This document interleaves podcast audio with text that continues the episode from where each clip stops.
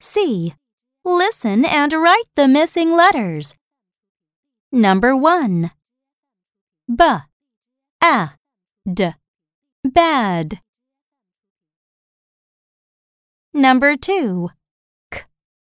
A. N. Can.